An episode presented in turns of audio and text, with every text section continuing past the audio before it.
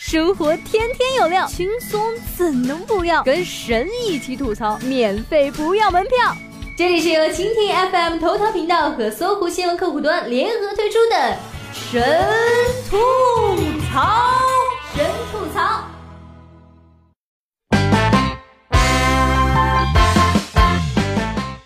Hello，大家好，欢迎收听本期的神吐槽，我是小冉呀。北京有鱼，其名为鲲。鲲之大，超市下了架呀。化而为鸟，其名为鹏。鹏之大，需要两个烧烤架，一个秘制，一个麻辣。来瓶雪花，带你勇闯天涯。卜者知其旨意，曰：足下是皆成，有功。然足下卜之鬼乎？陈胜吴广喜念鬼，曰：此教我先微重耳。乃丹书伯曰。陈胜王智人所赠鱼腹中，足买鱼烹食，却发现超市不卖淡水鱼啦。不论是正常行为还是非常手段，有一种可能是没办法证明你卖的就是淡水鱼，超市也没考上卖鱼资格证。国务院发大礼包，又有一百一十四项职业资格证书不用考啦。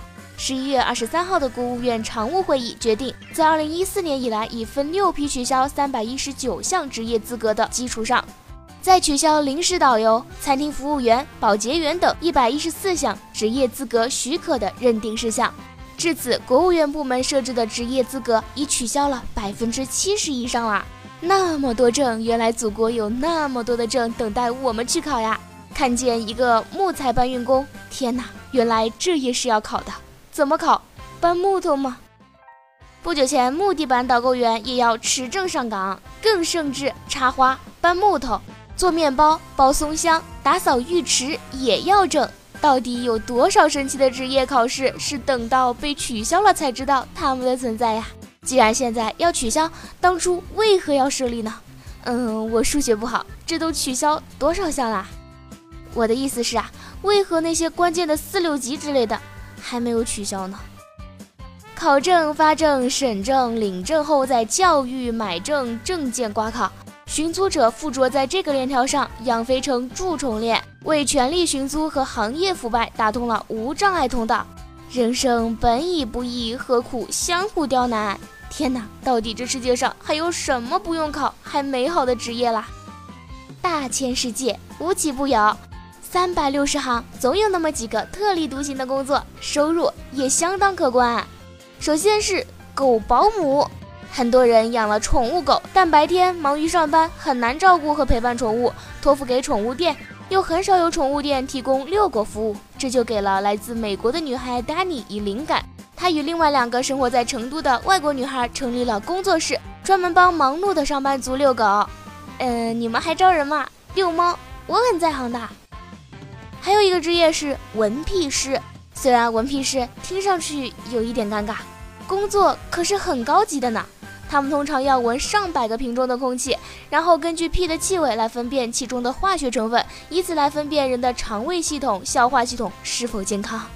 也就是说，一般人还不能胜任，不仅要有相关的医学常识、丰富的闻屁经验，还需要工作的热情。嗯，那么问题就来了，如果给你年薪三十万？你会做吗？还有一个职业叫做椰子守护神，工作地点呢在高档酒店。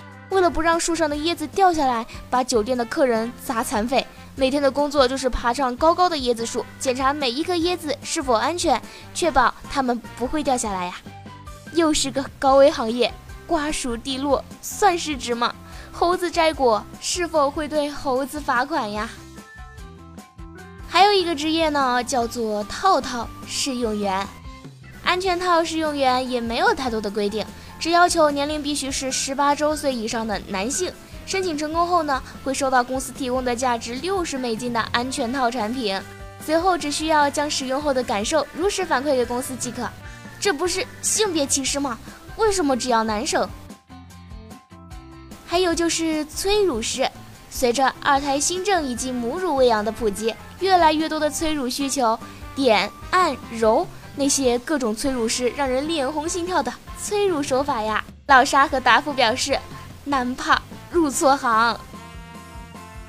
最后来说这个职业叫做地铁助推员，这是东京的地铁助推员。助推员们每天的工作就是把乘客推入拥挤的车厢，目的呢是为了让乘客能够尽快上车，以及地铁门能够顺利关上。排队的群众并没有蒙蔽脸，显然是见惯了大场面的。在我国，这根本不能成为一个行业。上地铁时，总会有不知道哪位雷锋会把你硬生生的推上车，还是反方向。以下是吐槽联播，编辑部提醒您：上车请刷卡，没卡请买票，没票也上车吧。女子身绑六十四部手机入境被查，裆部能藏二十二部啊！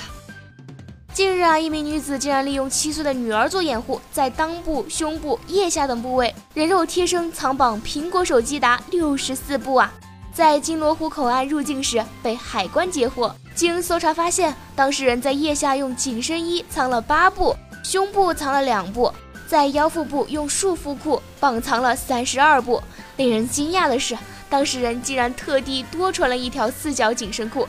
并以此将一个泡沫盒兜在了裆部，盒内也藏了手机二十二部呀。看上去给人感觉就是一名跨境血统妈妈，穿着宽松的长款上衣，提着一个手袋，没有其他任何行李。本来呢是轻装上阵，应该轻松悠闲，但她走路的姿势扭捏僵硬，每个步伐都让人感觉很沉重吃力啊。海关官员果断让其过金属探测门检查，果然猛烈报警。公公说。这要是绑了二十多个三星，你都得判刑，倒卖军火的炸弹团伙呀！老沙表示，如何藏得下？达夫说，从描述看，胸小腰细胳膊瘦，当嘛，自己想吧。小偷作案后对监控拜三拜，求警察不抓。福建泉州十七岁男子赖某连续入室盗窃多起后潜逃，警方调查时竟发现了奇葩的一幕啊！赖某作案后在地上磕头跪拜了三次，目前赖某已被警方抓获，而其跪拜的原因是希望报警人或者警察在看到监控之后不去抓他。七旬老人继承父母房产遇阻，需证明爷爷奶奶已死啊！十一月二十三号，六十七岁的徐奶奶在市二医院病房里，对如何才能继承父母房产感到绝望。我父亲如果还活着，都一百多岁了。爷爷奶奶如果还在世，不成神仙了，怎么可能还活着呀？这是有关部门继承了尊敬老人、爱护长辈的优秀文化传统，并将其变异发展了吧？美国剁手节真黑五来啦，人群涌入商场，一年一度的黑色星期五啊！美国纽约梅西百货消费者涌入开始血拼，之前在各大商场外已有通宵守候的消费者呀。但随着网上购物持续增长，很多人已经放弃扎堆购物了。果然是过气的打折呀！感谢正在吃土的我，英语不够好，可以少买点。毕竟剁了的手，明年秋天才能长出来。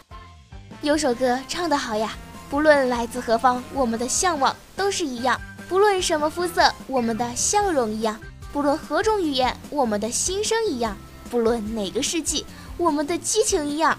同一个世界。同一个梦想，宿醉男将车停路边，警方认为非法停放可疑，把车炸了。法媒二十三号报道，一名二十五岁的男子上周五去夜店，将保时捷违法停放在了巴黎六区的街道上。第二天因为宿醉等原因打了出租车回家。到中午，警方找不到车主，排爆队认为豪车非法停放可疑，里面可能有炸弹，于是把车。给炸了，炸了呀，没毛病啊。结论是里面有易燃易爆物品，比如汽油。同理可得，狙击手在百米之外击毙了小明，成功阻止其跳楼呀。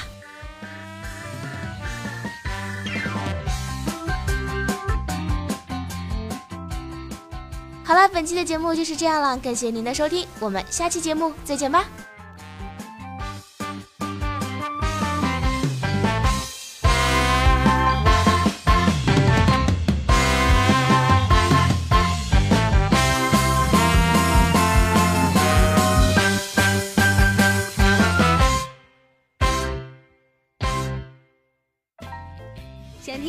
神吐槽，请锁定蜻蜓 FM 头条频道和搜狐新闻客户端，每天吐一吐。身体更健康。